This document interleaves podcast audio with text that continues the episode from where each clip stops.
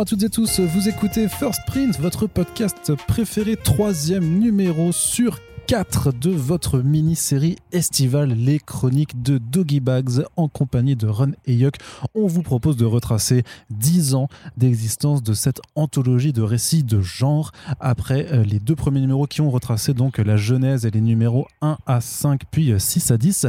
On arrive avec ce troisième euh, chapitre qui est là pour évoquer la fin euh, la fin annoncée quand même, hein. on disait dans le précédent podcast que voilà, c'est depuis le numéro 9, on savait que Doggy Bag saison 1, ça allait s'arrêter au numéro 13 et donc on va retracer ce rush final puisque les numéros 11, 12 et 13 sont tous sortis la même année en 2016 et bien entendu je ne serai pas tout seul pour en parler puisqu'il y a Run et Yuck avec moi, c'est tout le principe de ce podcast d'ailleurs, salut les gars.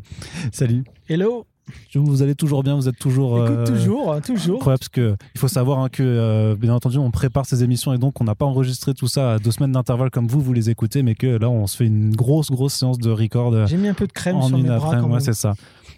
Alors, on reprend. Où est-ce qu'on en était On avait terminé avec le numéro 10 et le et le, le Heartbreaker, le Doggy Bags présente Heartbreaker. Donc là, on arrive au numéro 11. Numéro 11 aussi, euh, qui est un petit peu, euh, un petit peu particulier, puisque c'est le numéro de vacances. Vous mettez des jeux, vous mettez un petit cahier d'activités, euh, on se lâche là sur, sur la fin. On fait même un petit spin-off zombiesque de, de Mutafukas d'ailleurs. Mais d'abord, le côté vacances. Exactement. Bah, en fait, on s'est dit, je crois qu'on s'était dit que je sais plus comment ça s'est arrivé. On, se disait, tiens, c'est les vacances. Est-ce qu'on ferait pas un numéro spécial? Ouais, je sais plus si c'était juste avant ou après le cahier de, de vacances. Cahier pour adultes. De le cahier de vacances pour adultes. Dans, euh, ouais. ouais. je sais plus. Parce que je sais plus si après ça a été justement parce qu'on en a pas fait un qu'il a été intégré là ou si. Euh, moi, je crois que c'est l'inverse. Je crois que vous l'avez fait plus tard. Moi, je pense que vous l'avez fait plus tard, le cahier de vacances pour adultes. Hein. je, me mélange. Je pense que euh, c'était. Moi, un cahier de vacances pour adultes, c'est un truc que j'avais toujours voulu faire avec le label 619. Puis là, je crois que je m'étais dit, bah tiens, ça sera peut-être le, bon moment de, de, faire un avant-goût de ce que ça pourrait être. Euh, donc, euh, donc c'était ça l'idée. Et euh, c'était dans, bah non, la viande pourrie, c'était pas dans celui-là. Non, non, c'était dans justement. C'était dans le 9. C'était dans Death of... Death of, a Nation. Tu vois, on s'en mêle les pinceaux. Dans, le bah Death of, dans le Death of a Nation, à la manière d'un pif gadget, j'ai envie de dire, on avait un. Un senteur. Ouais, fraise. la fraise, ouais avec de la, en forme de viande décomposée euh, qui sentait la fraise. Et, alors tu disais dans une réponse d'un courrier qu'il y en avait un qui sentait la viande pourrie. C'était et tu disais que ça avait été le prototype et que finalement euh, vous avez c'était ouais, J'ai dit beaucoup de conneries. Non, il faut pas toujours tout croire ce que tu lis parce que sinon ça va pas aller. On, vous, on, te faisait confiance, Ron. Et donc, comment ça se construit un cahier de vacances là? Comment on fait les, les, jeux? Comment oh, là, c'est euh, vraiment des. T'as des idées, t'as les idées les plus à la con possible, et puis tu dis, vas-y, qu'est-ce que je fais avec ça? Ouais, non, ça s'était fait comme ça. Moi, je sais que le, je, voulais un pantone fluo. Euh, voilà, c'est tout ce que je, je Il veut toujours un pantone fluo, de toute façon. J'adore les pantones fluo, donc. Euh, donc je m'étais dit, il faudrait un beau petit pantone fluo, et puis il faudrait des petits articles qui soient peut-être en décalage, même Enfin, si tu veux, dans les articles de Doggy Bags, on essaye toujours de faire en sorte que c'est un, rapport avec, euh, avec les histoires. là, je me suis dit, vas-y, on peut, on peut se lâcher un petit peu, on peut faire des choses qui sont, euh, qui sont raccord avec l'ADN de Doggy Bags, comme par exemple les Survivors, là, tous les mecs qui ont échappé à la mort, euh, etc., mais qui n'ont pas forcément de rapport direct avec, avec les histoires, quoi. D'accord. Et alors dans, dans, la première histoire euh, qu'on a, euh, là on est et c'est pas un genre qu'on avait encore abordé justement dans Doggy Bags, euh, alors qu'on est quand même dans, dans, le genre et dans l'horreur, vraiment le, récit de, de pas, du coup c'est pas du monstre quoi, mais le récit de requin en fait, le récit de, de prédateurs sauvages vraiment. C'est là-dessus donc c'est Asteda et Chasnot donc qui, qui revenaient du coup ensemble après avoir déjà contribué à l'anthologie là. Exactement. Euh, ça vient d'une expérience de David, enfin d'Asteda donc, qui avait fait, euh, qui avait fait, qui avait plongé avec les requins euh, en Afrique du Sud. Et puis il mmh. avait euh, de, cette expérience, il en avait tiré bah, un, récit quoi. Donc en plus, moi, je, honnêtement, je peux comprendre le délire parce qu'une fois j'étais allé à l'île Maurice et à un moment donné, il rigole parce qu'il connaît l'histoire. à un moment donné, tout le monde était en mode euh, ouais. donc on était dans un petit bateau, puis les mecs nous disent euh, les locaux. Il y avait deux locaux, puis moi j'étais avec un, équipage d'Air France. Tu vois, j'étais resté juste. J'avais accompagné euh, ma femme sur un comment? Sur une escale. Donc j'étais trois jours à l'île Maurice, tu vois. Puis d'un coup, le délire, c'était ah, on va nager avec les, les, dauphins, tu vois. Puis ah, le petit bateau, il s'en va à l'endroit où habituellement il y a des dauphins. Et puis à un moment donné, ah, ils sont là, ils sont là et tout. Et tout le monde est en mode ouais, génial. Tout le monde saute à l'eau. Et moi, j'étais déjà dans une étape bien, bien, bien crevée, tu vois. Mais je m'étais dit, ça va me faire du bien, tu vois. Je vais me reconnecter à la nature. Et puis, je sais pas pourquoi, je me voyais, tu sais, euh, accrocher un aileron de requin euh, qui m'emmène vers le soleil couchant. Enfin, tu sais, j'étais parti dans un, un, délire de me dire, j'ai l'impression que j'ai une connexion avec la nature. Le dauphin va venir vers moi. Et puis, on va, tu vois, on va se faire des câlins. Et puis, je saute dans l'eau. Et puis là, bah, déjà, non seulement il n'y a pas de dauphin, mais en plus, tu dis, mais euh, je vois une ombre passer en dessous de moi. Mais tu sais, oh. une ombre dans l'eau, quoi, tu vois. Et là, d'un coup, je prends conscience que, mais en fait, on n'est pas dans un dessin animé, quoi. C'est des animaux sauvages, quoi. Et ils sont gros. ils sont vraiment gros. et je commence à avoir un coup de flip et je fais, vas-y, calme-toi. Et j'essaye de nager et je me dis, et là, j'en revois un autre passer en dessous. Et je me dis, mais qui me dit que c'est pas un requin, en fait? Rien. Et là, au moment où je me dis, vas-y, je remonte dans le bateau, le bateau se barre. Il se barre, je sais pas où il va. Et je suis là en mode euh Et tout le monde avait mis des palmes. Et moi, comme j'étais pas dans un mood super, j'avais dit je vais pas m'encombrer de palmes parce qu'il y a longtemps que j'en ai pas fait. Et puis c'est un peu lourd. Et puis euh, des palmes, il faut toujours être en mouvement. Et puis comme je me sentais un peu fatigué et tout, je m'étais dit non, je vais plutôt sauter à la cool. Donc tout le monde dit hé tout le monde crie après le bateau, il se barre avec les palmes. Et tout le monde va très vite. Puis moi, je me dis, attends, moi, j'ai pas de palme, ok, j'ai rien. Suis sauté, j'ai sauté comme ça parce que j'étais à 2 mètres du bateau. Euh, le bateau, il est parti super loin. J'ai pas pied. Il y a des animaux sauvages euh, qui passent en dessous de moi. J'ai commencé à rentrer dans une panique, mec, laisse tomber. Donc tout ça pour dire quoi? Pour dire que quand il m'a proposé son histoire de requin, j'ai dit vas-y, je connais, je sais ce que je peux ressentir ce que c'est qu'être dans l'eau tout seul, entouré de bêtes euh, dont on ne connaît rien, avec un bateau auquel on a pu accès, vas-y, ça m'intéresse. Et comme tu dis, on n'avait jamais fait d'histoire de requin, ni c'est un genre particulier, hein, c'est un bah, bah de requin. Qui a ses codes, euh, ses grands classiques, euh, et qui est encore exploité de temps en temps. Ça, c'est tout ce registre en fait de, films de, de, de, carnassiers marins, c'est-à-dire les crocodiles mmh. aussi, par, exemple, et, les, requins. Même les piranhas. Et les piranhas, voilà. C'est un sous-genre du, sous du, requin. du requin, mais. Ouais. Donc, euh, ouais, donc euh, du coup, quand il a proposé cette histoire de, de, requin, j'ai dit, ouais, ouais, vas-y, c'est effectivement un sous-genre qui nous manquait. Et puis avec Ludo, euh, j'ai dit, ouais, bingo, on y va, quoi. Valérie Mangin aussi était de retour pour une histoire. Du coup, là, par contre, on est plus sur du, euh, du trafic d'organes, en fait. Euh, oui, avec le sécheresse. Avec, ouais, c'est ça. Donc là, c'était aussi pour répondre aux gens qui nous disaient, ouais, ça tourne toujours un peu autour des mêmes thèmes et tout. Euh, on s'est dit, bon, bah voilà. Bah, c'est vrai qu'au bout de 11 numéros, il faut aussi savoir. Se renouveler, bien sûr. Et en plus, on a, nous, dès le départ, on avait donné la promesse qu'on allait pas pas s'auto-caricaturer. Donc, quelque part, il fallait aussi bah, proposer quelque chose de différent. Donc, donc ouais, Valérie a, remis le couvert et puis on s'est dit bon bah comme on avait déjà, comme on connaissait déjà euh, Loïc, on s'est dit bon c'est le moyen de faire peut-être une connexion euh, différente de ce qu'on fait habituellement. Puis il y avait quelque chose aussi euh, quelque part en fait avec la ce qu'on avait déjà un peu abordé dans, le précédent podcast de, de commencer à s'ouvrir un peu plus aussi au style graphique bah, parce que le style de, sécheresse, en fait, euh, est quand même très différent un petit peu de, ce que tu pouvais retrouver aussi dans, dans, le reste des, productions euh, Doggy Bags. C'était l'idée, et je crois même que, je crois même que maintenant que j'y pense, euh, moi j'étais satisfait parce que je me disais, on va dans une, on va dans un, comment, on va dans une direction un peu différente, mais j'avais aussi peur que les gens, les, gros fans hardcore de Doggy Bags ne s'y retrouvent pas toujours. Et c'est aussi pour ça qu'on avait créé ce contenu supplémentaire de cahier de vacances.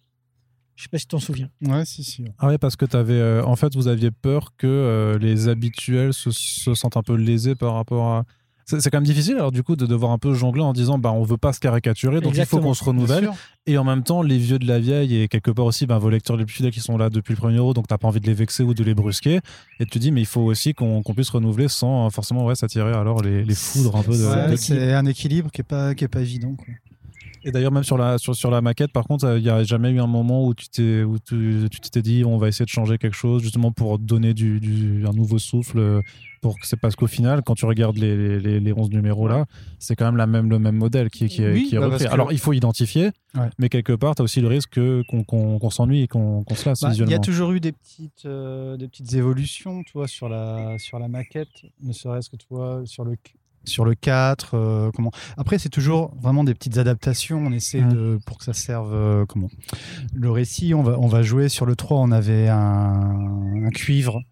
On avait un pantalon de cuivre là on avait un camo. On essaie de mais après on était c'est comment même s'il n'y avait pas encore ce concept de saison 1 ça restait entre guillemets c'est pas comme si euh, ça faisait 10 ans que comment. Oui c'est ça. Pas encore. Ça faisait pas encore 10 ans que ça existait. maintenant oui du coup, maintenant, oui, effectivement. C'est vrai que maintenant oui mais, on sentait que ça euh, pouvait, euh, voilà, on pouvait aller. Et ensuite, c'est pour ça qu'on a fait une maquette euh, différente sur la saison 2 avec une petite adaptation quand même. Mais c'est vrai que même là, quand tu, quand tu te dis que ça a 10 ans, Doggy Bags, c'est pour moi, ça n'a pas tant vieilli. Quoi. Enfin, ça n'a même pas vieilli du tout, je trouve. C'est-à-dire que c'est tellement référencé, c'est référencé aux années euh, tu vois, 50, etc., que alors peut-être que je deviens vieux aussi, hein, mais pour moi, euh, je n'ai pas la sensation que, que, ça ait, que ça ait vieilli. Quoi. Et un petit nouveau quand même sur, euh, sur ce 11e numéro, c'est Baptiste Pagani. Oui. Alors ça s'est passé comment euh, de ce côté-là? Il avait déjà publié The Golden Pass ou pas non, encore Non, pas encore. Pas encore, mais alors la fois dernière j'en discutais, je ne me souviens plus de qui, comment, quoi. Je ne sais plus si c'est Guillaume Singelin qui m'en avait parlé, puis ensuite que je l'ai et ensuite que je l'aurais présenté à Asteda et qu'ensuite Asteda était revenu avec. Je ne sais pas si c'est Asteda qui l'a ramené directement. Toujours est-il qu'il il était, dans, il était dans la sphère, entre guillemets, vu qu'il bossait dans le même atelier que Blacky. Je ne sais absolument plus comment ça s'est passé à ce moment-là. Toujours est-il qu'il est arrivé. Je sais qu'à un moment donné, euh, Asteda voulait l'embarquer sur le Heartbreaker. Oui. Et je m'étais dit, ah, je sais pas, je, en tout cas pour ce, pour ce numéro d'Ordbreaker en particulier et pour, l'histoire qu'il voulait faire, je, sentais que potentiellement, c'était pas forcément le, le, meilleur choix.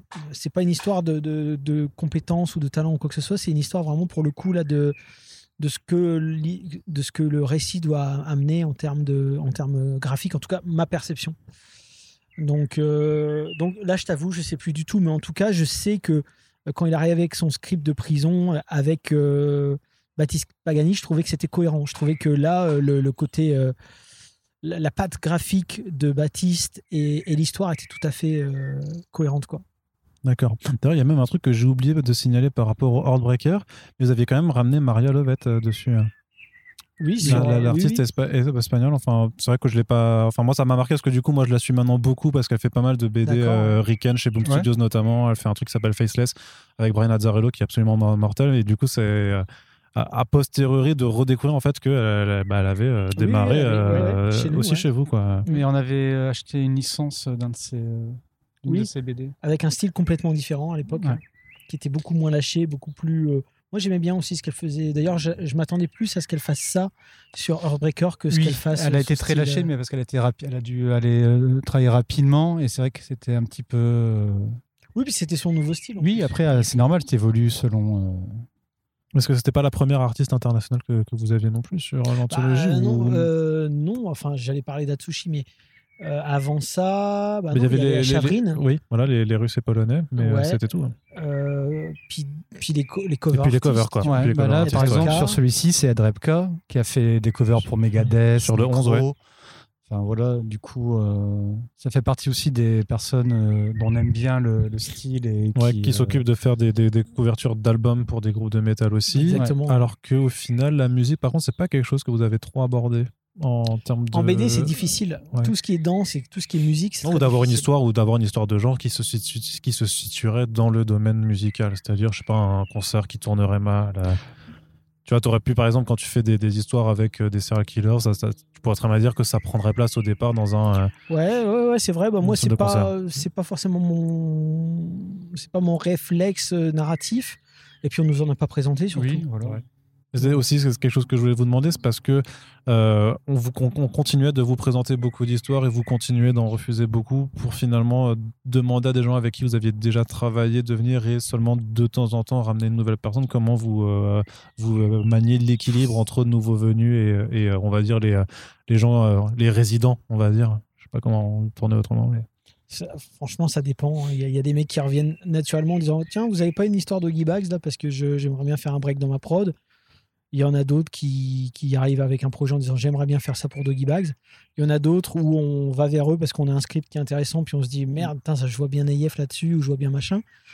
Euh, c'est vraiment, encore une fois, au coup par coup. Puis il y a des petits nouveaux qui débarquent et qui disent Ah, moi j'adore Doggy Bags, j'ai une histoire, euh, est-ce que ça vous intéresse? Donc euh, c'est vraiment, ouais, pour le coup, c'est. Il n'y a, a- pas de de charte particulière. Vous sentiez que ça avait eu une incidence, Doggy Bags, après sur, euh, sur tout l'aura du label 619, euh, en plus de, vos travaux respectifs Vous saviez que l'anthologie, c'était, alors soit, je sais pas, juste euh, une marque vraiment bien identifiée pour le label ou même un, enfin, un vecteur de recrutement euh, pour, pour un nouveau public pour un, pour un public plus large aussi On ne pensait pas forcément comme ça. Ouais. C'est vrai que vous n'avez pas ce genre de, Non. de vision analytique carrément de- pas, dans, ce que vous faites. Bah, Après, j'imagine, ouais, si vous êtes dans le guidon et que vous les Tu sortez. le fais, euh, tu sais qu'il y a on un a truc envie, à en faire fait. et puis que voilà, tu le. Oui. Nous, on était vraiment la motivation, c'est l'envie, c'est genre on a envie de ça. euh, Tiens, cette histoire-là, elle serait sympa. Tiens, ça marcherait bien pour un Doggy Bags. C'est la phrase qui revenait souvent, tu vois. Mais pour clair. le reste, est-ce que c'est une marque forte? Est-ce que c'est après après coup, je me dis ouais, finalement, si je devais parler de l'ADN de 619, Doggy Bags viendrait assez vite. Euh, Parce qu'au final, ça arrive aussi assez rapidement après la création du, du label. Ouais, puis parce que quand tu parles, si tu dis à quelqu'un, euh, si tu veux savoir à peu près ce que c'est le label 619, tiens, regarde Doggy Bags. C'est une manière de dire aussi, ben, tous les auteurs qui ont fait des choses, tu vas tomber dessus. Euh, le ton, il est comme ça, le- le- le- les articles, le, tu vois, c'est, je pense que, je pense que si quelqu'un ne connaît absolument pas le label 619, Doggy Bags, ça me paraît être une bonne porte d'entrée. Je pense qu'il y a, je pense que tout le monde peut à peu près y retrouver son compte. Même s'il y a une histoire où tu dis, ouais, putain, je suis pas, je suis pas à fond, peut-être la seconde, elle va te plaire. Tu peux picorer. Ouais, tu peux picorer carrément. Ça carrément. sera toujours comme ça, selon les goûts des, des lecteurs. Euh, Il y en a qui vont vraiment accrocher sur, euh, comment- sur certains dessinateurs ou certains scénaristes. Il y a d'autres choses où ils seront Hum, je n'aime pas trop. Mais Ouais, après, c'est tout. euh, C'est euh, c'est selon. quoi. C'est jamais les mêmes, donc ça dépend des, des goûts des, euh, des lecteurs.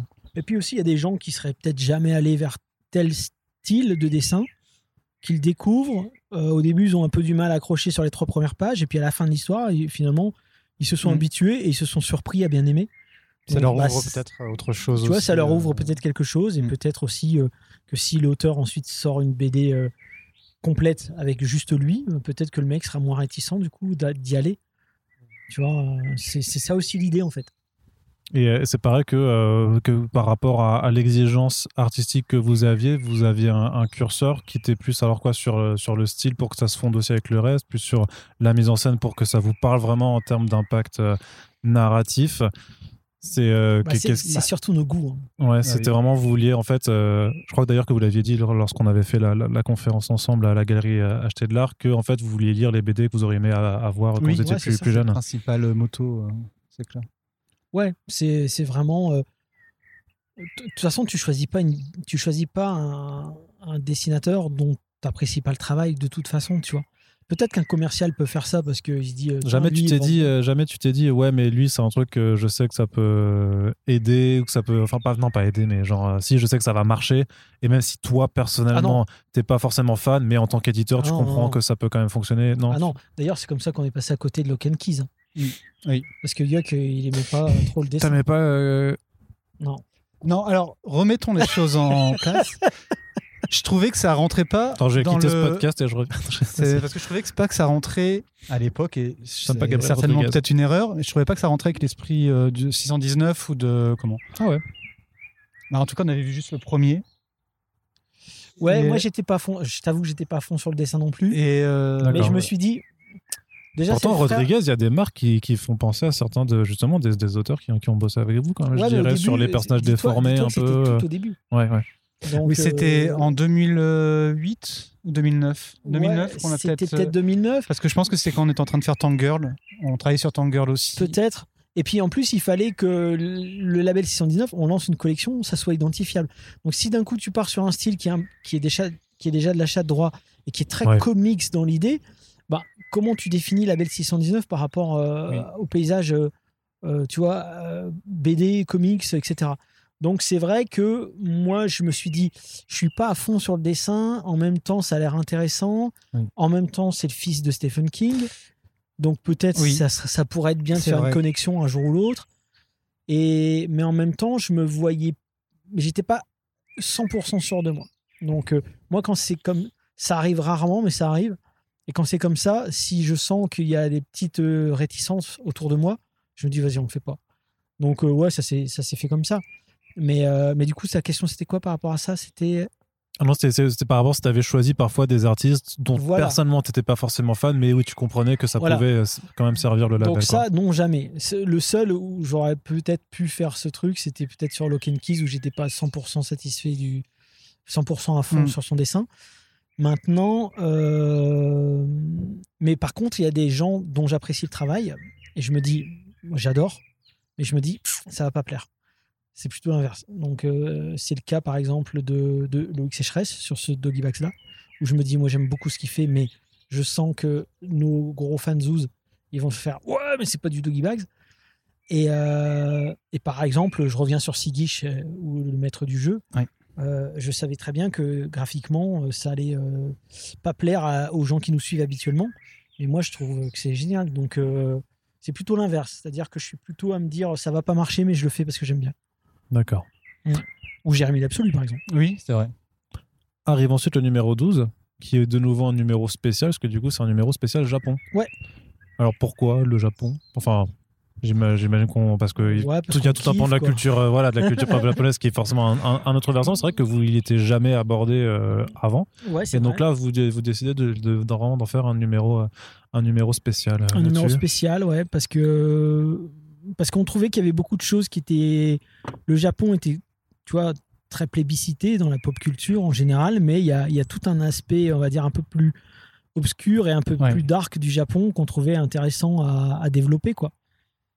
Et notamment euh, sur les samouraïs, dont on dit toujours, ouais, l'honneur du samouraï, mais en fait, euh, l'honneur de rien du tout, parce que les mecs, c'était. Voilà.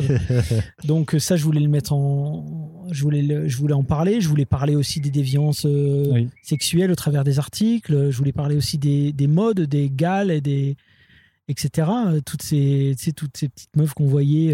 ce qu'il faut savoir, c'est qu'au Japon, la, la mode, elle change du tout au tout en un an. hein. donc tu crois revenir au Japon en disant ah on va revoir les petites Et meufs fini, et puis en fait c'est terminé c'est les petites meufs moutons ou les petites meufs en pyjama quoi. Donc euh, c'est donc ça c'était un truc qu'on aimait aussi que, que je voulais aussi partager avec les gens. Et puis euh, ouais puis puis puis c'est tout. Puis euh, et puis tu vois il y avait puis Atsushi aussi Ouais, parce que du coup, il y a donc une histoire d'Atsushi euh, Kaneko. qu'on avait rencontré à Euh, Tokyo à Tokyo, ouais, pendant euh, la prod de Muta. c'était pendant la prod de Muta pendant ouais la prod de Muta et avec qui on, a- on avait publié Soil avec, euh, avec Ankama Edition Ankama Edition euh, quand ils avaient leur euh, collection manga et qui est un, vraiment un une, enfin, une super série et euh, Tsushi Kaneko est vraiment très talentueux quoi. Il est cool en plus. Et il est super cool. Est et nous, cool. euh, et nous là, on a débloqué, c'est que du coup, on l'a rencontré euh, à Tokyo. Enfin, on l'a- on l'avait déjà rencontré, mais on l'a revu à Tokyo. Il nous dit ah viens, on va boire un verre et tout. Puis là, on, n'ose pas trop. On dit euh, on aimerait bien. Tu crois qu'il y aurait possibilité de, de faire un truc dans Doggy Bag Et le mec, il est genre. euh, Oh merci beaucoup, j'adore. euh, euh, tu sais limite on lui on lui faisait un honneur, tu vois, de, de l'inviter dans Doggy Bags. Et nous on débloque, on fait mais il est sérieux ou? Et en fait euh, pour lui de, de, de l'extérieur euh, c'était prestigieux, tu vois. Donc on s'est dit putain euh, génial. Donc euh, carte blanche quoi. On s'est dit vas-y. voilà, c'est un spécial Japon, fais ce que tu veux. Et puis il y a la, la troisième histoire du coup qui est euh, faite par Elsa Bordier et euh, Souria. Et Souria ouais. Et alors, euh, c'est toi qui est, c'est, c'est Elsa qui est venue vous voir avec ce, ce pitch? Ça s'est passé aussi ce- cette Elsa- histoire qui est basée aussi sur un fait Sur un divers, fait euh, divers, ultra ultra vénère. Et les bien. descriptifs à côté, c'est comme pour le numéro euh, spécial euh, Mexique. Ça fait ultra froid dans le dos en fait les, ah, les, re- les recherches que vous avez faites dessus les- quoi. les Donc sur les divers au Japon, euh, des gamins qui s'assassinent entre eux quoi, grosso modo. Junko Furuta là, euh, c'est vénère de chez vénère ça. horrible. Moi là, j'ai autant j'ai vu plein de vidéos sur le Mexique ou quoi, mais quand je lis ce qui s'est passé à cette gamine. J'ai envie de vomir. Je suis pas bien. Je, je me, j'ai envie de chialer limite. Je me dis mais pourquoi, pourquoi putain? Et c'est ce pourquoi que je transforme en création, parce que j'ai besoin encore une fois d'expulser. Et euh, et du coup euh, non. Alors Elsa, c'est euh, en fait, au début, je savais pas qui c'était cette fille que Soria nous ramenait toujours en, festival. Tu vois, il y avait toujours une fille avec euh, lui, et puis, euh, puis elle semblait bien nous connaître et tout. Je savais pas du tout qui c'était. Et puis euh, après, j'ai appris à les connaître. Donc c'était donc Elsa, elle bossait chez Mademoiselle à l'époque. Et puis, et puis en fait, elle était intéressée par nos publications parce qu'elle disait, mais c'est. Elle avait, je crois qu'elle avait entendu beaucoup de choses sur nous, qu'on était ouais des connards, euh, des machos, des un gang de bikers limite, tu vois, des drôles de mecs. Comme dans la toute première histoire. Ouais. Et puis euh, finalement, elle se disait, mais il y a un décalage entre euh, ce que j'entends de vous et ce que je vois de vous au quotidien. Alors que nous, en vérité, on est plutôt euh, dans notre coin, euh, tu vois, on fait des, on fait, on fait notre vie, quoi, on fait pas chier les gens, et puis, euh, puis limite, on, y a- moi j'ai toujours ce petit, ce petit souci de légitimité, donc que j'ai moins maintenant, mais que j'avais encore beaucoup avant. Et, euh, et puis voilà, puis un jour, tout naturellement, donc on- après on la connaissait, tu vois, Elsa, à chaque fois qu'on allait à un festival, on la rencontrait, puis elle, traînait avec nous euh, partout où on allait, tu vois. Et puis un jour, elle a proposé euh, une histoire, quoi, voilà, elle a dit, moi j'aimerais bien participer à Doggy Bags, ça serait cette histoire-là, et tout. J'ai dit, bah écoute, nous justement, on est en train de faire un spécial Japon. Donc au début, ça se passait en Chine, j'ai dit, il serait peut-être bien du coup de le transposer au Japon. Euh, en plus, ça peut avoir du sens parce qu'au Japon, justement, il y a tous ces crimes euh, juvéniles, euh, etc. Donc, donc voilà, et puis ça s'est passé tout simplement. Et puis euh, Surya, parce que ben voilà, il était. euh, Mais il était Shankama, il faisait déjà Talifi de la Lune ou pas il encore faisait déjà Tali, et puis pour moi, euh, Surya, c'était vraiment celui qui allait le plus rendre honneur à l'histoire dans le côté, comment, pureté du dessin, euh, fragilité des personnages. euh, tu vois, il y avait un truc comme ça qui, où je me suis dit, ça, en plus, ça va surprendre. C'est pas, t'es pas habitué dans Doggy Bags à voir euh, le dessin de, Sour- de Surya, tu vois, il, il est très délicat, tu vois, même, même Surya, quand par exemple il a dessiné Céline Tran et qu'il a dessiné à poil, elle est pas sexualisée, tu vois. Il a ce truc dans, dans, dans sa façon de dessiner qui est assez, je dirais, presque une espèce de pureté euh, enfantine, vrai, ouais. tu vois ce que je veux dire? Et euh, j'ai dit, bah, c'est parfait, Surya, pour cette histoire-là. Ça sera d'autant plus glaçant, quoi. Ouais, parce que là, on était en plus dans, au cœur du sujet que toi, tu te refuses à, à traiter euh, à l'écrit ou au dessin. quoi. Ouais, c'est des ados, c'est pas encore des enfants pour moi. Ah d'accord, donc ils sont quand même un peu jeunes. Donc, euh, donc pour- Mais euh, quand, pour il a fait ça quand il a fait cette scène avec le couteau, là, je me suis dit, ah, Surya, on dirait que tu prends plaisir quand même, hein, tout petit gentil que tu, tu as l'air. Vous avez eu des retours particuliers sur cette approche? C'était, euh, c'est, euh, quand- est-ce que Mm. le lectorat euh, était réceptif à vos efforts quand justement vous vouliez faire un spécial sur, sur quelque a chose ou c'était pas, pas, pas plus on que ça? rien. On en- en- franchement, Nous, on en rien. Et pourtant, il y, a, il y a un courrier des lecteurs, donc il y avait quand même des réactions dedans que vous publiez. Tout est mais- bidon dans ce courrier. non, mais euh, non, il y en a pas. On n'avait pas vraiment de réaction. On- des fois, on avait même l'impression qu'on que Doggy Bag c'était juste pour les étudiants en école d'art euh, qui voulaient faire de la BD, quoi. Mm. On n'a jamais vraiment eu de réaction du public, euh, si bien que des fois. Malgré la, quand même, parce que entre les débuts et même la fin de, de, de la première saison, la prépondérance des réseaux sociaux, les contacts que vous aviez avec vos lecteurs et vos lectrices, justement, se faisaient de plus en plus euh, familièrement. Enfin, il y avait de plus en plus de possibilités de rentrer en contact avec ouais, vous. mais c'était pas le Puis à un moment, t'es allé sur Twitter, du coup, tu vois. Donc, euh, Après, je suis allé sur euh, Twitter On a pu, pour, on a mon- pour un- mon plus grand malheur. Voilà, tu vois. Mais-. Et, même mieux que d'ailleurs est sur Twitter. J'étais déjà sur Twitter euh, en 2000, euh, je sais plus quelle année, 2013, euh, mais laisse tomber, je laisse tomber. À l'époque, je dormais pas, je prenais du Stilnox et je commençais à tweeter sous Stilnox. Au secours. Pas la bonne idée. Au secours. Donc, euh, à un moment donné, j'ai décidé de d'arrêter le carnage parce que je me suis dit là, je vais juste passer pour un espèce de demeuré. euh. T'avais créé une secte à un moment même. Ça, Non, faut, bah- faut sortir les bails, quoi. Donc, euh, ouais, je me suis dit, j'arrête, je quitte Twitter et je m'étais promis de plus jamais y retourner. Et puis finalement, euh, c'est Blacky hein, qui m'a dit, ouais, mais c'est quand même sympa Twitter et tout. Donc, j'y suis allé. Et puis, euh, bon, là, je me perds facilement dans les trucs euh, les pires. Mais en même temps, c'est très, très, très inspirant pour, euh, pour tout l'aspect fictionnel et encore une fois pour euh, nourrir des récits. euh, et des choses vraiment, je passe mon temps à screener, des, des conversations, bon, bref. Mais toujours est-il que. Sachez que si vous êtes sur Twitter, Ron vous espionne. Mais limite, Forcément, je- mais un la fois dernière, je me suis excusé. J'ai dit désolé pour tous les gens qui me suivent.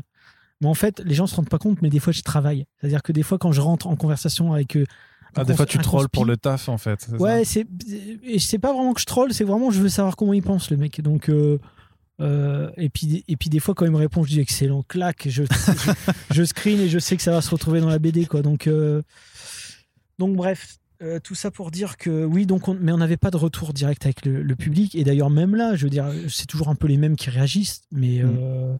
C'est un peu chiant d'avoir cette impression d'être dans une bulle, enfin d'avoir un plafond de verre en fait. C'est-à-dire d'être Ouais. dans une bulle de lectorat, mais de pas réussir à, à la péter, la percer et de réussir à toucher les lecteurs et les lectrices qui se cachent euh, de l'autre côté. Bah ouais, puis les gens ils lisent et puis après une fois qu'ils ont lu, ils rangent dans leur bibliothèque et puis ils pensent pas à dire aux gens qui font euh, c'est super Ah oui. ou bien continuer, tu vois. Donc des fois c'est vrai que cet aspect-là des choses peut être un petit peu, tu te dis, des fois tu te dis mais on fait ça pour nous donc c'est déjà pas mal. Hein. Et des fois tu te dis mais il y a des gens qui lisent ou quoi, tu vois. Il y a- vraiment des fois des questions. Le truc, c'est que quand vous voyez les, les retours GFK et que vous voyez, je sais pas, qu'il y a 1500 albums qui sont partis, ça c'est reste un chiffre. Mais vous savez quand même qu'a priori, il y a quand même 1500 per- personnes qui ont pris le bouquin, mais c'est vrai que vous ne voyez pas forcément 1500 retours euh, Non, mais en, même en quand il y a échange. 8000 bouquins de vendus, tu n'as pas 8000 retours de Ou 42 personnes. 000 quand tu Non, prends euh, ouais, mais- Carbone. toujours pareil. c'est Plus, que- plus de 100 000 carbone. Ah oui, d'accord, bon, Bon, lui, il a 100 000, plus de euh, retours. Il a quand même plus de retours que nous sur Oui. Doggy Bags. Mais sur Doggy Bags, euh, Mais c'est a- comme c'est euh, quelque chose de, de niche. groupe et en plus de oui, oui, niche. c'est collectif. ça c'est collectif, ça, ça change un peu aussi la, la donne plutôt qu'un seul auteur qui va être euh, où les gens vont aller euh, direct. Ouais, là, c'est vrai que quelqu'un qui veut dire qu'il aime Doggy Bags, à qui il s'adresse, tu vois Ah, Au label 619. À à vous. Oui, Ah. bah alors après des fois tu as À des vous deux messages, pour t'as le- des trucs pour les- comme ça, les bien origines. sûr, mais bon. après- C'était constant d'ailleurs, les... en termes de vente, vous étiez, euh, ça, ça, ça augmentait, c'était constant. Vous avez... Sur Doggy Bags Ouais, Franchement, on était, on était, Hmm. euh, c'est la même chose. On sait exactement euh, sur quoi on était. C'est que ça, c'est avec le temps, ça continue. Voilà, c'est ça. En fait, euh, euh, il y a un démarrage qui est comme ça, on sait à peu près. Voilà, c'est genre euh, 1000, 1500 démarrage. Et puis après, ouais, ça se vend sur de plus en 4-5 000, plus. puis, euh, Puis à la fin, on termine. euh, Enfin, le premier, il est. Oui, le premier, il a dépassé est- beaucoup de choses. Ouais. Et puis après, c'est dégressif. Et puis après, les gens, ils, co- ils complètent leur collection. Puis ça va remonter. Donc, ouais, on, on a une. on réimprime toujours de toute façon. Ah, vous les réimprimez encore Ah, mais tout le Ouais, temps, ouais, on les réimprime sûr. tout le temps. Ouais. Non, c'est que c'est c'est que quelque part, c'est quand même un- Enfin, c'est Ah ouais, devenu non, un bon fond de catalogue alors en fait. Ah ouais, Euh, mais c'est un bon fond de catalogue. C'est un bon fond de catalogue. Carrément, mais là, la question, c'était euh, le retour des lecteurs. Aussi. On n'en a pas. Mais les retours- voilà. Donc ça, ça, si- c'est ça, si vous vous écoutez, il faut faire des retours sur, les lectures que vous avez, En notamment tout cas, quand en vous grande pouvez. quantité, on n'en a pas. comme converser, ça. euh, De temps en temps, on a toujours euh, des choses. Ouais, mais quand tu as l'occasion et que tu as la- chance de pouvoir converser dans, bah, dans la même langue que dans les euh, que les BD que tu lis, c'est sûr pour le franco-belge ils n'ont pas ce problème. Pour les mangas, je dis que c'est un peu plus compliqué. Là, en l'occurrence, c'est de la créa française quand même euh, dans les trois quarts du temps, quoi. Donc euh, c'est quand même euh, quand même euh, quand même bien de, de, de pouvoir ouais, tout simplement euh, faire euh, faire des retours. Et donc on en arrive au fameux numéro 13. C'est The end. 13. Le 13, ça porte chance, ça porte malheur, ça dépend de vos, de vos convictions et tout ça. C'est quoi l'état d'esprit quand même quand il sort ce, ce numéro 13 C'est euh, ok, on finit en beauté. euh. C'est, euh, ah, ça serait bien de pouvoir le mettre dans un Vernis body bags. sélectif hein. Non, parce Ah oui, c'est vrai, c'est bah vrai. oui. Ah, je m'en souvenais plus. de ça. Bah, on n'a pas pu le faire, On mais voulait euh, mettre ça dans un sac noir Ouais. qu'il fallait déchirer. Donc dans un body bag Oui. euh, pour, pour le Mais coup, OG euh, nous a dit clairement non. quoi. Je sais plus pourquoi on l'a pas fait. Ça coûtait trop, une trop cher à la fin. bah, et Non, Oui, non, parce qu'il fallait qu'on voit l'objet, qu'on sache Parce ce que c'est. les gens vont pas prendre. On a fait ah ouais, et ben on sera noir sur noir. Enfin. Donc voilà. Ouais, c'était un peu ça. Il nous avait dit euh, une couverture noire, les gens vont pas acheter même s'il y a le logo qui est visible. J'étais pas d'accord avec ça du tout. Oui, ça mais je me suis dit bon, Surtout Euh, que on va pas se mettre, dans les euh, comics américains, il y en avait. On, a- moi, je sais, je crois que tu avais, tu l'avais aussi un Ghost Rider qui était dans un comment? Dans les années 90, ils avaient sorti un Ghost Rider qui était dans, aussi dans un gros emballage. Je sais plus Ouais, si dans un polybag. Ouais, mais de toute façon, ils le faisaient. Ouais, ils le faisaient parfois, ils le font même. 90, ils le euh. Après, c'est plus un gimmick en fait pour euh, cacher la couverture en mode euh, Oui. cover surprise, tu vois.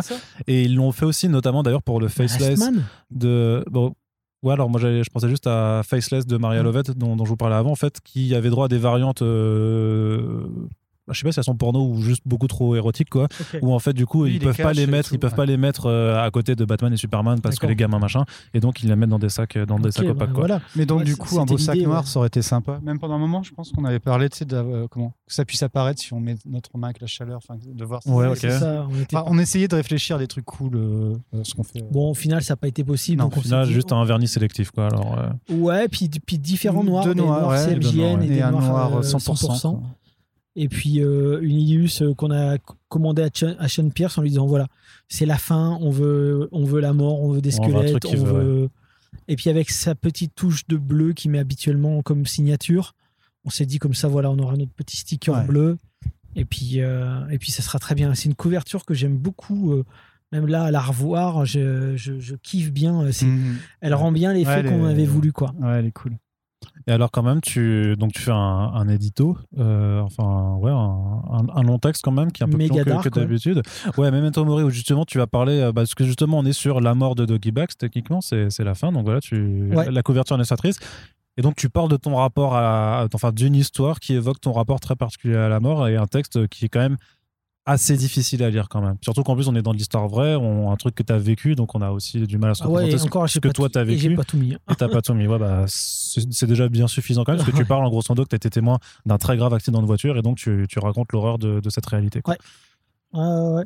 Et puis et c'est marrant parce que euh, après coup, je me suis souvenu de détails où je me suis dit, mais attends, ces mecs-là. euh, Enfin bon, bref. Après coup, je me suis fait tout un truc où je me suis dit, mais euh, ces mecs-là, je me suis refait la scène de ce qui avait pu se passer par des flashs que j'ai eu de mecs qui sont revenus après sur les lieux de l'accident.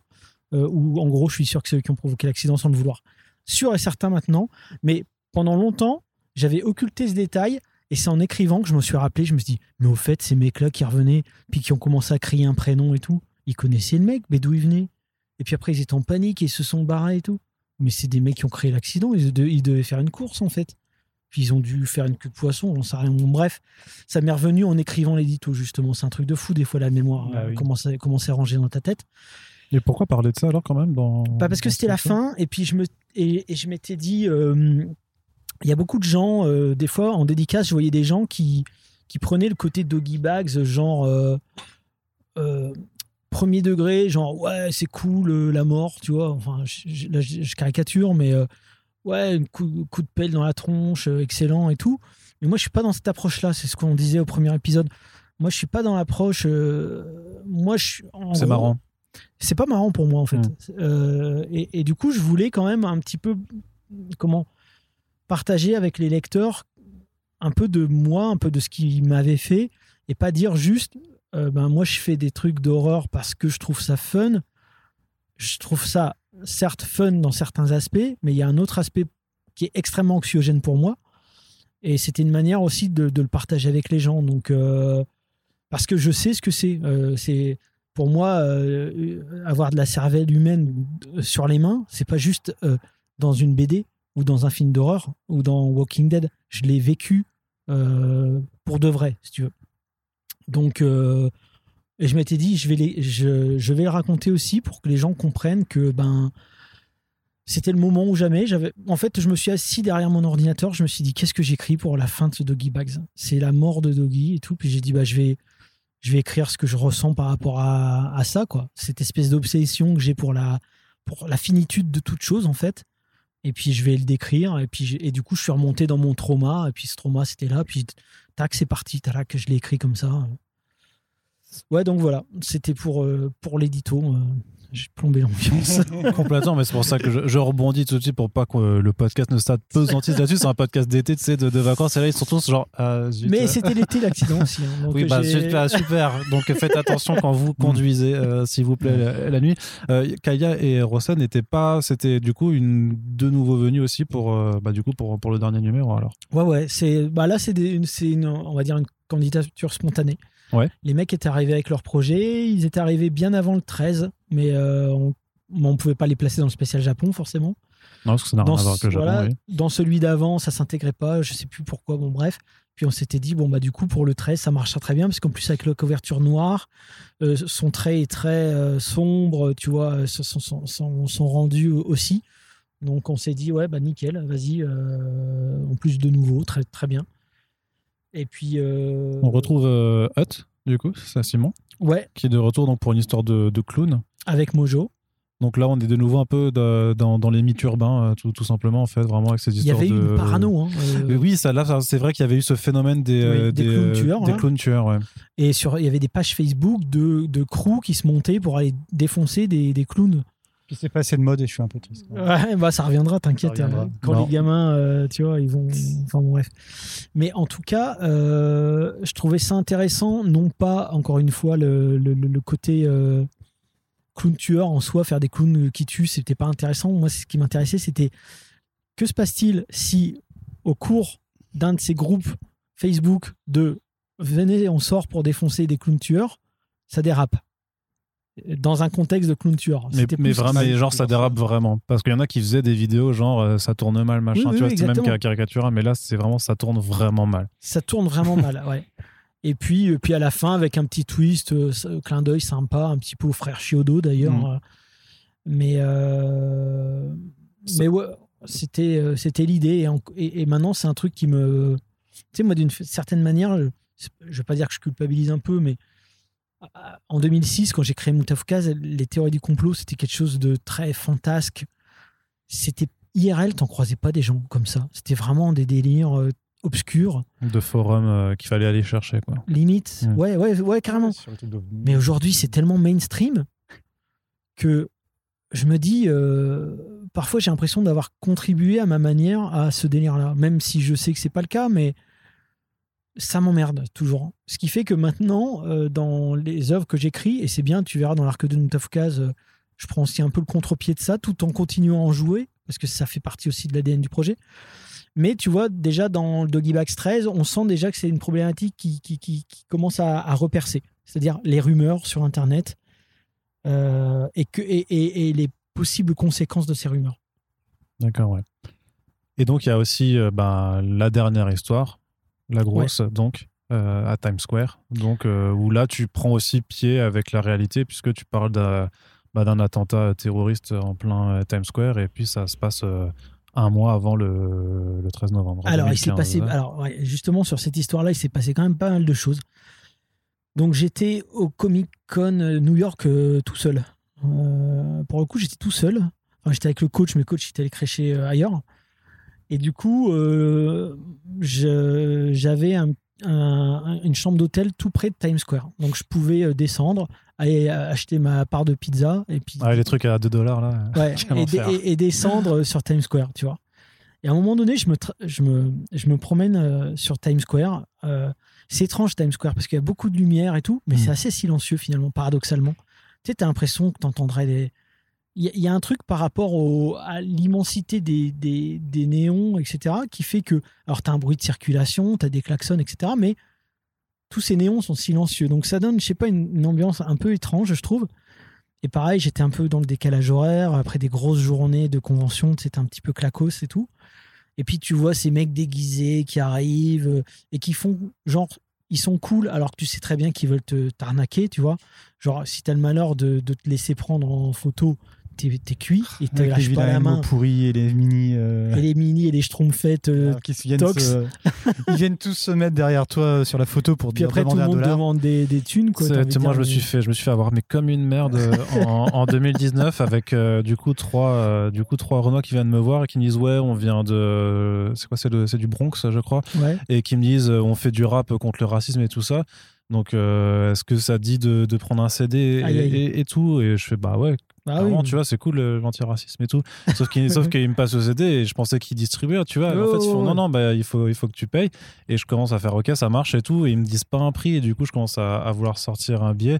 Et commencent à me pointer du doigt en disant Ouais, sors ce billet-là, sors ce billet-là, machin. Et je commence à leur donner, je sais pas, 20, 30 20, 30 dollars, tu vois. Et ils commencent à vouloir me prendre le portefeuille, à me dire Attends, t'as encore euh, et tout. C'est contre le racisme et tout. Faut, faut tu- bah, ouais. et là, je leur fais les gars, par contre, je peux pas, je suis, euh, il il faut que je me prenne juste mon billet de bus pour retourner à, à l'aéroport. Et, euh, et je file, euh, et, et cinq minutes après, je dis, merde, mais je viens de me faire raqueter comme une merde, en fait, ouais, comme un gros touriste euh, trop nul, quoi. Tu vois, hein. c'est- la sensation qu'on a, elle est un peu particulière. Ouais, ouais. Et du coup, cette sensation-là te crée, euh, bon, toute proportion gardée, hein, on n'est pas sur d'autres ni rien, mais te crée un fond d'insécurité. Mm. Euh, je sais pas si tu vois ce que je veux dire. Même si tu t'es pas fait agresser, même s'il y a rien de particulier, Tu sens qu'il peut t'arriver quelque chose, quoi. tu sens que c'est pas clean. Et en plus, Mhm. tu sens que tu as affaire, euh, là en l'occurrence pour les gens déguisés, qui, s- qui- mais qui sont derrière ces masques exactement, Mhm. tu vois. En plus, les mecs, ils s'habillent, ils se déshabillent dans des coins, c'est louche. D'un coup, ils arrivent habillés en Elmo, en schtroumpfette et tout. Euh, et tu sens que c'est pas clean, et tu sens que potentiellement ils sont agressifs. Et d'ailleurs, dans les articles, je relate des incidents. Maintenant, ils sont tous immatriculés. Avant, c'était pas le cas. Et il y avait des bastons. Il y avait même des, des, des, des mecs qui frappaient des enfants. Tu vois, t'imagines, t'as euh, euh, Woody le cowboy qui met une baigne à tu vois un petit gamin juste parce que le gamin ou Spider-Man, tu vois, juste parce qu'il voulait se prendre en photo et qu'il a pas lâché un dollar ou je sais pas quoi. Donc du coup, euh, bon, voilà, c'est le climat de Times Square, rien de particulier, mais bon, voilà, je mène dans ce... Et à un moment donné, je marche, et puis d'un coup, je sais pas pourquoi, je me dis, mais qui... qui- enfin, qu'est-ce qui empêche n'importe qui de sortir une, une Kalachnikov et de tirer dans le tas, là? Je, je sais pas pourquoi j'ai cette image dans la tête. Je me dis, mais les mecs, euh, ils ont des gros sacs à dos et tout, ils sont, euh, ils sont déguisés, on sait pas qui est qui. Des Elmo, il y en a 5-6. C'est clair. Euh, Il y en a un qui a qu'à sortir une arme à feu et, et il shoot, il lâche son flingue, et il court dans la foule. Bah, c'était quel Elmo? On n'en sait rien, tu vois. Donc, je pense, je commence à rentrer dans un délire comme ça dans ma tête, me dire ouais, dis donc, ça serait sale, mais en même temps, ça ferait une bonne histoire, et puis voilà. Et puis ensuite, euh, je réfléchis, puis je me dis ah ouais, il viendrait de là. Ah ouais, putain, puis au bout il y a le commissariat. Putain ouais, imagine il lance une grenade. Bon bref, je pars dans mon délire. Je rentre à l'hôtel, j'écris tout. Voilà. Et puis ensuite, c'est tout, je, je- je ferme. Euh, dans mon histoire aussi, je me dis, ouais, mais en même temps, euh, le flic qui pète les plombs, parce que c'est l'histoire d'un flic qui pète les plombs par rapport à l'insécurité et à tous les délires autour de, des, de- de- tu vois, de- des, attentats euh, djihadistes, etc. Donc je me dis, ce mec qui pète les plombs, comment je peux bien montrer qu'à un moment donné, il pète total un boulard, un flic? Et j'ai et j'ai cette scène qui me vient de me dire, ah ben, je vais faire le truc le plus what the fuck du monde. Il sodomise un gars avec une matraque. Tu vois? Puis c'est tout. Donc, euh, on arrive. Donc, je rentre en France, etc. Euh, je commence à me mettre à dessiner mon histoire, et- etc. Un mois plus tard, donc je te dis, c'était euh, moi, c'était octobre 2015 quand j'étais sur Times Square avec ce- ces, ces- ces idées-là. Euh, c'est fait- c'est novembre euh, 2015 euh, le Bataclan quoi. Mm. Et là je dis vas-y je peux pas sortir, je peux pas faire cette histoire, impossible. Tu sais d'un coup je me dis euh, après ce qui s'est passé, je ne peux décemment pas faire mettre en scène un, un- un massacre de masse avec des armes à feu. Tu vois j'étais juste ultra pas à l'aise du tout quoi. Et surtout comment justifier de ah bah ouais il y a eu le Bataclan mais moi je m'en fous j'ai fait ça quand même parce que j'ai envie tu vois. Je, pour moi niette tu vois. Donc j'ai dit je laisse tomber le projet, mais ça m'arrive souvent de laisser tomber des projets parce qu'il y a des événements qui arrivent euh, en même temps. Quoi. Ouais. Et du coup, euh, et c'est et tout. Et je l'avais laissé tomber. Puis après, en réfléchissant, je me dis ouais, mais c'est pas la même chose. Je traite pas de la même chose, etc., etc. Puis j'ai fini par le faire parce que le temps s'était passé. Puis je sais plus, je sais plus quand est-ce que c'est sorti 2000, euh, Novembre 2016, du coup. ouais, en- 2016, ouais, donc il, il s'était passé quand même un an. Bon, bref, c'était pas fou non plus, un an, mais je me suis dit, faut quand même que je fasse cette histoire-là parce qu'elle raconte quelque chose sur son époque aussi. Sauf que, bah, du coup, cette scène de matraque de flic, euh, donc le titre, nous, il part à l'impression, etc. Il doit sortir le 9 février 2017. 2 février 2017, les, infos, le journal euh, français des informations démarre sur euh, l'affaire de Théo, euh, sodomisé par une matraque. Je dis putain, mais what? Donc là, je me dis putain, le bouquin, il est, en- il est à l'impression en ce moment. J'étais tu peux, tu peux pas corriger, quoi. euh, J'étais pas à l'aise du tout. mm, mm. Je me dis putain, mais les gens vont croire que je déconne avec ça et tout. Je peux rien faire, tu vois. Euh, 2, fé- 2 février, le fait divers, le 9 sé- février, il y, a la- il y a la BD qui sort. Je dis Après, Après, les, gens, si, les gens savent quand même qu'une BD, ça fait pas, ça met pas une semaine à être faite. Et que Alors, ceux qui vont lire pu- le jour J, ouais, mais ceux qui vont lire un, un mois plus tard, c'est Mmh. différent. Ouais. Et ça n'a pas manqué. Il y a plein de gens qui ont fait Ah putain, ouais, euh, le clin d'œil à Théo et tout. Je dis Non, mais les mecs, non, c'est pas un clin d'œil à Théo. Si j'avais eu connaissance de cette histoire, jamais de la vie, j'aurais Oui. fait ça. Tu vois, j'aurais pas fait la- le même genre de délire. Je déc- Encore une fois, je déconne pas avec ces trucs-là, quoi. Moi, j'ai essayé d'imaginer le truc le plus fucké du monde. Euh, voilà. Triste, triste chose que ça arrive en France, euh, du coup. euh, que Ouais, le truc ça. le plus fuck, euh, Ah, what the fuck ah, que, ah, tu imagines se matérialise après dans, dans le réel. quoi. Voilà, C'est- après se pose la question de, le- de, de la de, comment on va appeler ça de la de la comment?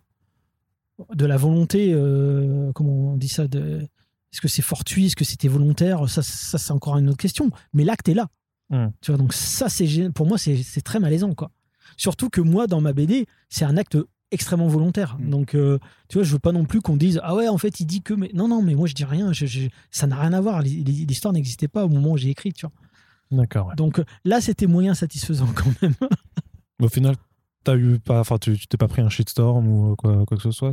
ça a pas. non, non, non. Les gens ont compris que ça avait, que c'est justement que c'était quand même euh, le, le pur fruit, le pur fruit du hasard. Je sais même pas s'ils ont fait le lien. Des fois, je me dis, est-ce que je suis le seul à faire le lien Peut-être Parce que, tu t'es toi-même trop mis la pression. C'est ça, euh. vu que je suis le créateur du truc, euh, peut-être que je suis le seul à faire le lien en fin de compte. Il y a des gens qui ont qui vont lire la hein. BD pour ce que c'est. Ils sont dans l'histoire et puis ils vont Oui, ils faire des. euh, Et puis à la limite, ils se disent peut-être c'est même un clin d'œil au fait divers. Mm. Si ça leur passe, Ouais. eux, ça leur pose pas de problème. mm, mm. Tu vois. Ok. Vous étiez du coup là, vous étiez bien décidé euh, quand, quand le, le 13 sort. Vous vous dites vraiment c'est fini. Vous vous dites jamais il y aura une saison 2 euh, du coup euh, deux ans plus tard. euh. Non, et moi, pour dire la vérité, Mm. je pensais que je partais dans Kama. D'accord. Je pensais que mon heure, mon heure était venue à ce moment-là. Donc, euh, ouais, non, il y a. Pour moi, c'était fini là. ouais. Et que le label aussi du coup ça s'arrêtait ou que tu le laissais en aucune, d'autres aucune mains? idée. Par contre, euh, du coup, je me suis dit bon bah au moins euh, si je sors, euh, ben Doggy Bag sera fini quoi. Tu vois, Ouais. au moins ça- la mission sera accomplie. Tu vois.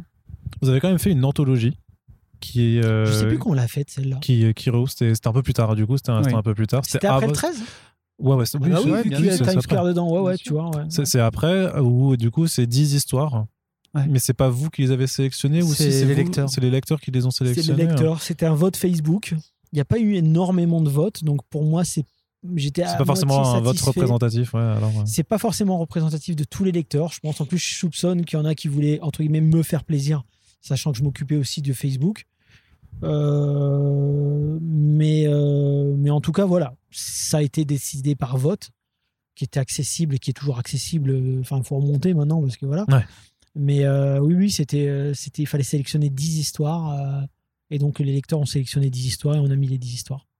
Et ça, c'était quoi? C'était juste pour faire. euh, c'était quoi le- le- l'idée derrière en fait? C'était pour faire découvrir Doggy Bag à ceux qui voulaient qui savaient pas par lequel prendre maintenant, alors que techniquement, justement, on disait avant qu'on Ouais. pouvait picorer un peu tout, euh, n'importe quoi. Ouais, c'est ça. euh, Puis il y avait encore plein de gens qui, Oui. qui se disaient que qui n'avaient pas compris que Doggy Bag c'était des histoires courtes.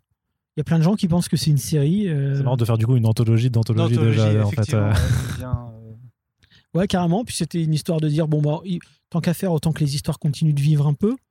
Euh, même pour les auteurs, hein, tu vois, c'est toujours euh, Mm. bien de savoir que ben voilà, ça, ça continue. Puis on était sur un format plus grand aussi, bah, par exemple sur les. Et en cartonné, du coup. En aussi, cartonné, plus grand. C'était un autre. euh, Pour...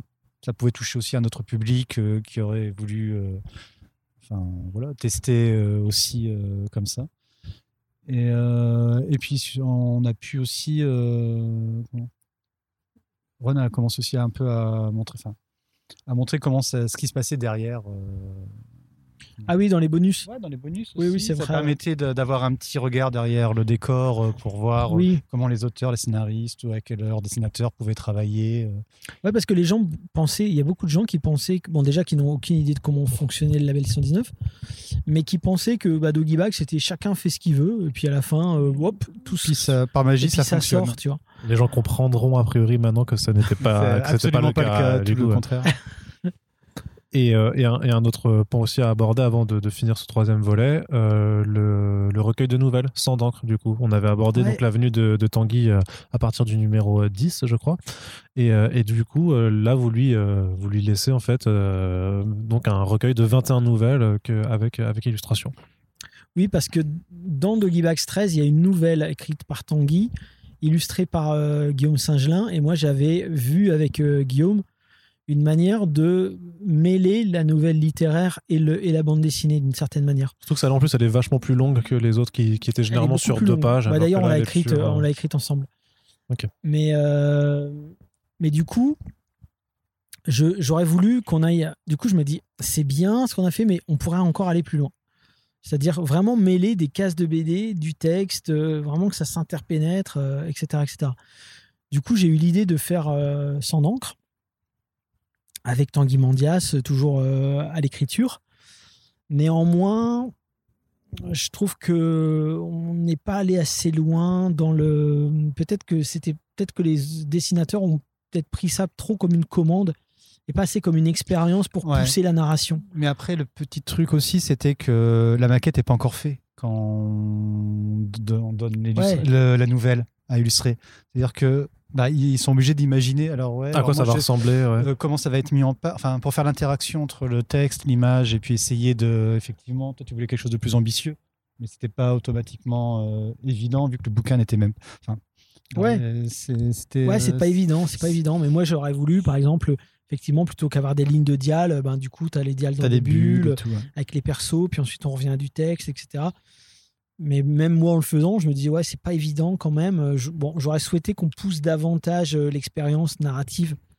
Bon, finalement, c'est resté, entre guillemets, assez en surface. Le projet est mmh. bien, hein, moi je l'aime bien, en plus, sa cover, elle défonce. Les histoires de Tanguy, elles sont super et les dessins sont très très cool. Mais en termes d'expérience pure, j'aurais souhaité peut-être qu'on approfondisse un petit peu Parce plus. Que là, on est plus sur euh, de la nouvelle avec des illustrations.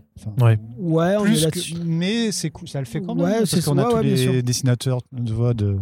Comment beaucoup de dessinateurs de 619 et puis c'est plaisant de, de, rentrer chaque fois dans un univers avec juste quelques dessins qui te mettent dans le mood et qui, euh, dans mon histoire, j'ai essayé d'entremêler un petit peu. mais... avec les bulles et tout, un peu de texte, un peu de... Pas évident, quoi. Pas évident. Non. Très bien. Bah écoutez, on va terminer là-dessus. Ouais. Alors c'est une note, on reste sur une note joyeuse, hein, puisque euh, le podcast Les Chroniques de Doggy Bags revient euh, pour le quatrième et dernier numéro. Donc là, a priori, c'est la fin. On a fini avec le 13e numéro, on a fait l'anthologie histoire de, voilà, de proposer un aperçu pour que vous puissiez découvrir la chose. Mais contre toute attente, Doggy Bags, ce n'est pas encore fini et c'est pour ça donc on va en reparler dans le quatrième numéro. On espère que le voyage vous plaît. Euh, retracer voilà des années de création, c'est quand même bah, juste super cool de pouvoir le faire avec vous. Donc si ça vous plaît, n'hésitez pas à le faire savoir. Hein. on l'a dit dans ce podcast, si quelque chose vous plaît, faites-le savoir aux auteurs. Donc là en l'occurrence, vous pouvez le leur dire directement et donc vous pouvez simplement partager ce podcast pour propager la bonne nouvelle des Doggy Bags. Et on vous dit donc rendez-vous d'ici euh, deux semaines pour le quatrième et dernier numéro. René Yock, encore merci à vous et à tout de suite. Merci.